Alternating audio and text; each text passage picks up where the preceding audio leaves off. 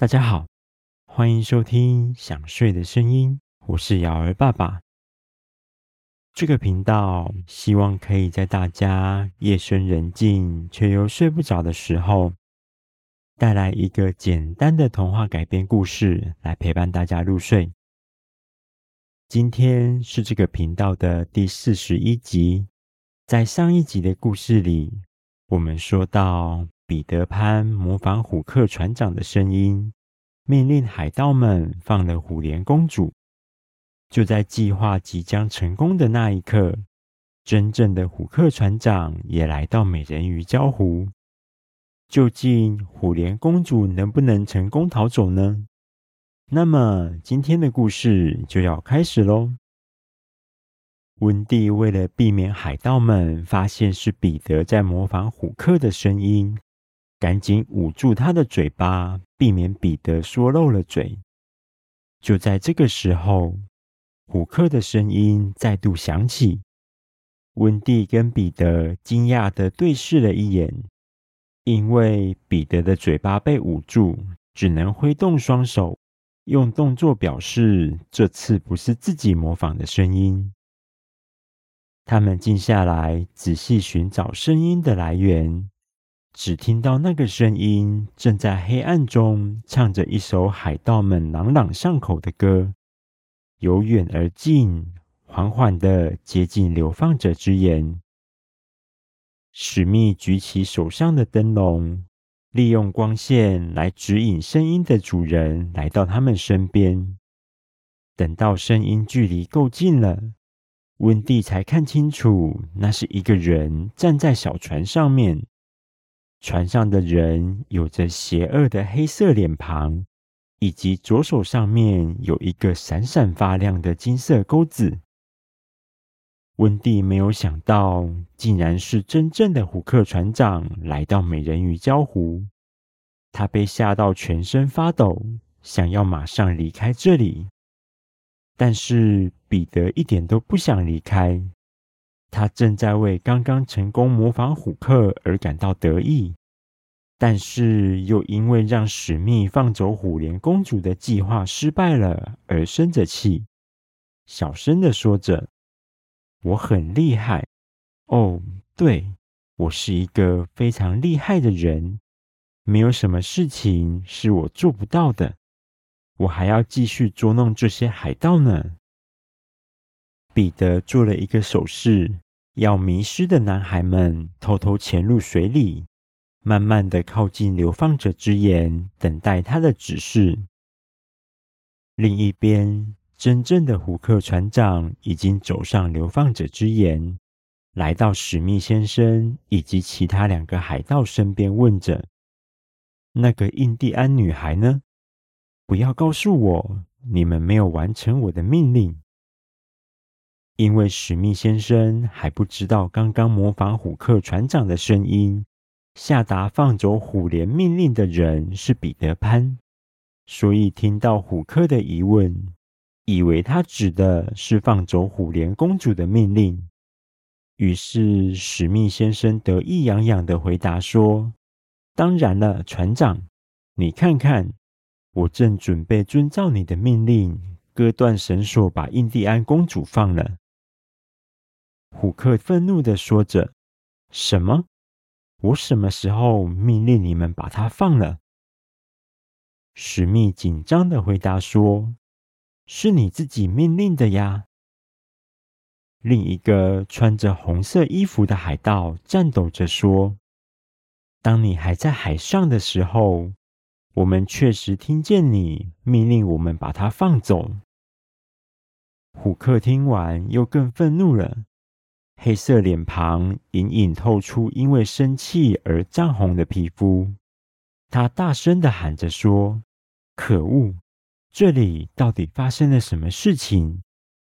说完，他看着手下们，发现他们的样子确实是听从了自己命令的表情，代表他们并没有说谎，这让他原本愤怒的心情出现了一丝丝的害怕。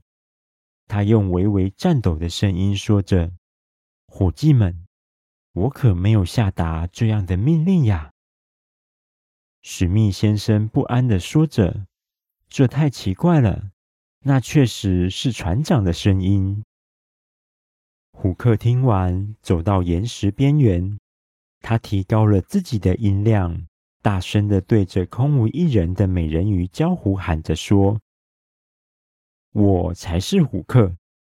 到底是谁有这么大的胆子，敢冒充我？快点回答我！”温蒂拉着彼得，希望他不要出声音。但是对彼得来说，这是一场非常有趣的游戏，他绝对不会错过。于是继续用虎克的声音回答说：“不，我才是詹姆斯·虎克，欢乐罗杰号的船长。”史密跟其他两个海盗听到，竟然有两个虎克船长在这里。吓得紧紧抱在一起，发着抖。虎克没有被吓到，反而更生气的用嘶哑的声音喊着：“不是，你不是虎克！”彼得毫不示弱的用更大的声音回答着说：“你再说一次，我就用钩子刺在你的屁股上。”真正的虎克听完。有一丝丝恐惧的感觉在心里浮现，因为谁也不希望自己的屁股被铁钩子刺破一个洞。他在原地愣了一下，随后一个直觉出现在脑袋里，他似乎感觉到是谁在捉弄他了。于是他露出狡猾的表情，用一个稍微示弱的口吻，谦卑的说着。哦，真正的虎克呀，我们来玩一个游戏吧。你有办法用其他的声音回答我吗？彼得毕竟还是个孩子，听到虎克说要玩一个游戏，就经不起诱惑，兴奋的答应了。他换回自己的声音回答说：“当然可以。”虎克又接着问。那你还有另一个名字吗？彼得回答：“是啊，还有。”虎克问：“是蔬菜的名字吗？”彼得说：“不对。”虎克问：“是植物的名字吗？”彼得说：“不是。”虎克问：“是动物的名字吗？”彼得说：“对。”虎克又问：“是男人吗？”彼得说：“不是。”虎克说：“哦，那就是个男孩了。”彼得得意地笑着说：“没错。”虎克笑了，他露出贼贼的笑脸，因为彼得正一步一步掉进他的陷阱里。虎克继续问。你住在梦幻岛上吗？彼得说：“是的。”虎克又问：“你会在天空中飞吗？”彼得说：“当然了。”虎克假装露出懊恼的表情，说着：“天哪，我真的猜不到，我什么问题都想不出来了。”落入虎克陷阱的彼得。这个时候正骄傲的不得了，他开心的说着：“猜不出来吧？你们猜不到对吧？你们现在要认输放弃了吗？”虎克缓缓拔出腰上的长剑，要史密以及其他两个海盗做好战斗的准备后，说着：“是的，我们认输了。”彼得大声地宣布：“好。”这个游戏我赢了。我告诉你们，我的名字是彼得潘。胡克船长大声地喊着：“我就知道是你，彼得潘！想救这个印第安女孩，就出来跟我战斗吧！”彼得开心的发出了像是公鸡啼叫的声音，大喊着说：“准备好了吗，男孩们？我们进攻！”男孩们的呐喊声顿时遍布整个流放者之眼，彼得潘毫不畏惧的离开了跟温蒂一起躲藏的岩石，他奋力一跳，绿色的身影就像是箭一般，直直飞向虎克船长。他的手拔出了腰上的短剑，冷酷地盯着他的对手，准备和虎克船长以及他那可怕的长剑对决。当彼得靠近虎克船长时，他突然把短剑一挥，快速而凌厉地攻击了虎克。两个人在岩石边缘交战，绕着对方旋转，交换着攻击。虎克船长用力挥舞着他的长剑，不时又用左手的金色铁钩进行偷袭。但是，有着飞行能力的彼得占据了优势。他飞到空中，闪避虎克的攻击，又利用迅速无比的快攻攻击对方。这个时候，之前接到彼得的命令，偷偷潜入海里待命的迷失男孩们，突然全部从海水中跑了出来。他们手持各种从其他海盗或是印第安人手上抢来的武器。爬上岩石，毫不畏惧地向史密先生和他身旁的两个海盗发起进攻。史密先生和海盗们没有想到，男孩们竟然躲在海里，在大吃一惊的同时，也立刻拿起武器迎击。双方展开了一场激烈的战斗。迷失的男孩们身手敏捷。他们知道互相配合的重要性。每当有同伴的进攻被海盗躲开或是格挡，而露出空隙，即将被海盗反击时，总有另一个人在身旁紧接着攻击，不让任何一个海盗有机会乘胜追击。相反的，海盗们却自以为是，一点也没有合作的默契。甚至还差点打到自己的同伴，双方更为了这件事一边吵架一边战斗，让他们的战斗力大打折扣。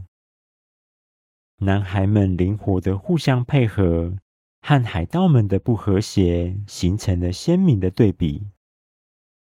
这个时候的彼得躲开了虎克船长猛烈的劈砍。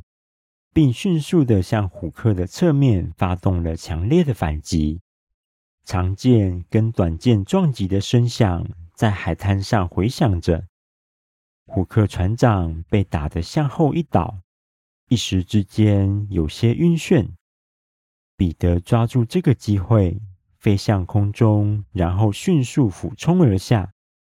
就在彼得的攻击就要击中的那一瞬间，虎克船长以惊人的速度向前冲，用铁钩子挡住了彼得的短剑。两人陷入了激烈的对抗，他们互相使出浑身的力气向前推，试图将对方推倒来占据优势。杰克从躲藏的岩石后面探出头观察战况，发现海盗们正在跟彼得潘以及男孩们战斗。没有人在看守虎莲公主，他知道这是解救她的好机会，便告诉一同躲藏的皮诺丘与温蒂说：“皮诺丘、温蒂，这里的战斗对你们来说太危险了。如果海盗接近你们，就赶快跑回地下之家躲藏。现在没有人看守虎莲公主。”我必须趁现在赶快过去割断他身上的绳索，好让他逃走。杰克说完，就离开了原本跟温蒂和皮诺丘躲藏的岩石，小心翼翼地潜入海中，游向虎莲公主所在的方向。没多久，杰克就来到流放者之岩，他悄悄地从海里浮出水面，将身体尽量压低。眼睛紧盯着岩石另一边的战况，避免被任何人发现，便拿出了银斧头，走到虎莲公主身边。杰克将手指放在嘴巴前面，嘘了一声，示意他小声一点，对他说：“我是来救你的，把身体转过去，我帮你割断绳索。”就在这个时候，正在跟彼得潘缠斗的虎克船长发现了杰克，他一边挥动长剑逼退彼得，一边对着海盗们大吼着说。你们这些笨海盗，一群男孩都解决不了，印第安女孩就要被救走了，还不快去阻止他？其中一个穿着红色衣服的海盗离杰克最近，他听到命令之后，就将手上的弯刀用力往前一挥，正准备攻击他的路飞奥赶紧举起武器防御。却仍然被强大的力量弹飞了出去。接着，红衣海盗又一脚将小卷毛踢倒之后，就举起弯刀，快速的跑向杰克。杰克在海盗的弯刀即将砍向两人的那一刻，成功将最后一根绳索割断，解救了虎莲公主。他们两人分别往左右两边一跳。躲过了迎面而来的弯刀之后，杰克马上站稳了身体，摆出备战的姿势，准备迎接红衣海盗的攻击。而虎莲公主则是一溜烟的跳入海里，消失在大家的视线里。虎莲公主逃走后，红衣海盗看着杰克，愤怒的说着：“看看你做了什么好事！”居然放走了印第安女孩，这下船长一定会非常生气的惩罚我。不过，只要把你抓回船上，就可以让你代替我接受惩罚了。哈哈哈哈！红衣海盗说完，就冲向杰克，挥动了他的弯刀。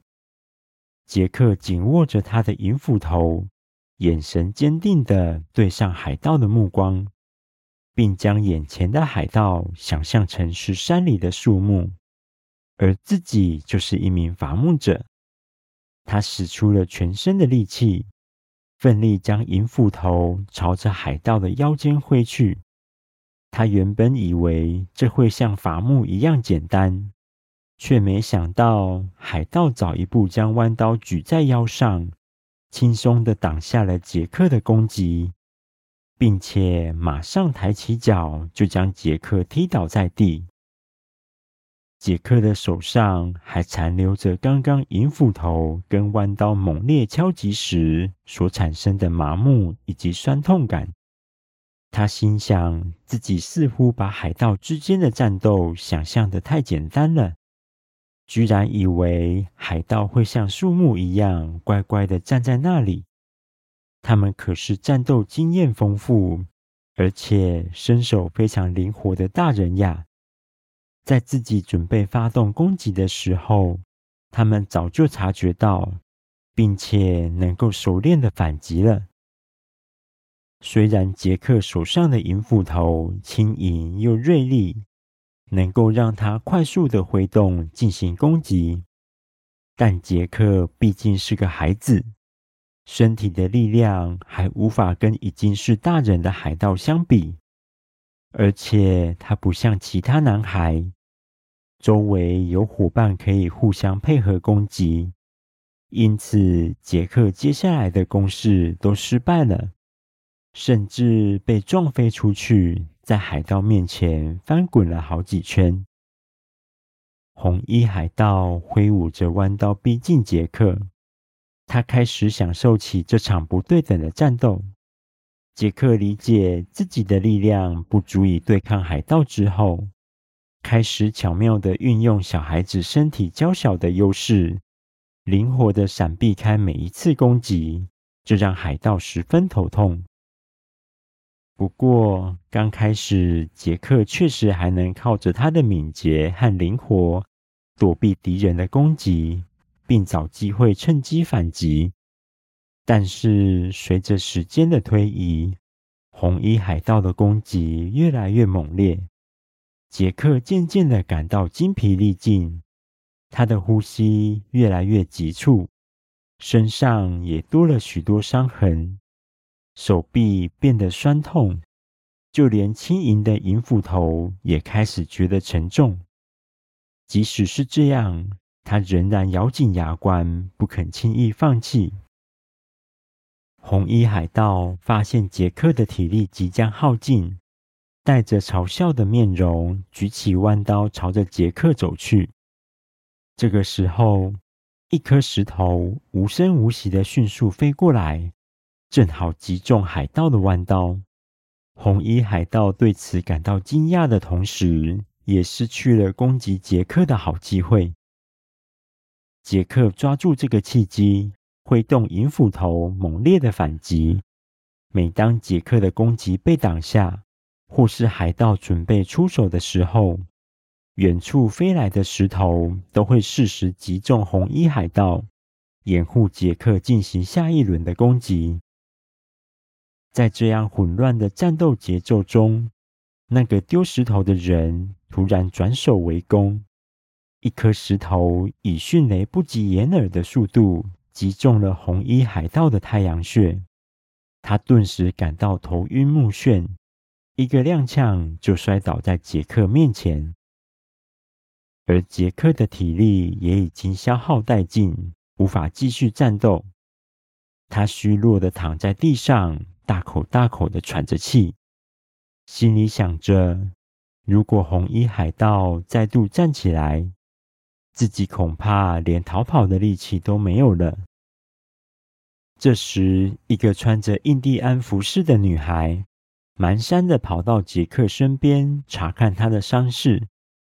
杰克抬头一看，才知道，原来刚刚在远处丢石头帮助自己的人，就是成功逃走又返回的虎莲公主。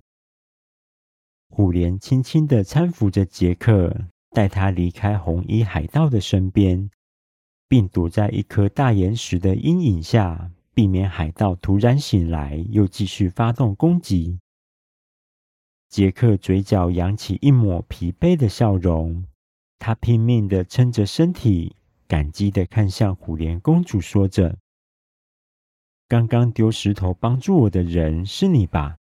谢谢你救了我。”虎莲公主用骄傲的口气说着：“哼，我本来打算要直接回印第安人的领地，只不过我突然好奇你这样的小个子能不能打败那个高大的海盗，所以才留下来。没想到你这么弱，害我不得不出手帮忙。”杰克苦笑着说。我以前挥动斧头的对象都是不会动的树木，这次遇上经验丰富又强壮的海盗，真的没想到自己居然完全无法对抗呢。虎莲继续说：“如果是我们印第安人的小孩，只要手上拿着武器，对付这样的海盗完全不是问题。不过……”虎莲的口气逐渐放缓，有点害羞地说：“算了，你刚刚也救了我，现在我们算是扯平了。”虎莲说完话，静静的期待着杰克会有什么样的回应，但是等了一阵子都没有听到杰克的回答。等他低头一看，才发现杰克居然疲惫到昏睡了过去。虎莲无奈的哼了一声，转头继续观察流放者之岩上的战况。好了，第四十一集的故事在这里告一个段落。想不到杰克竟然完全无法跟海盗对抗，多亏了虎莲公主的帮忙，才能成功躲到岩石背面休息。究竟这场战斗的胜利者会是海盗还是男孩们呢？我们在下一集的故事中见喽！大家听到这里有想睡觉的感觉了吗？赶快把被子盖好，调整一个舒服的姿势，准备入睡喽！我是瑶儿爸爸，大家晚安。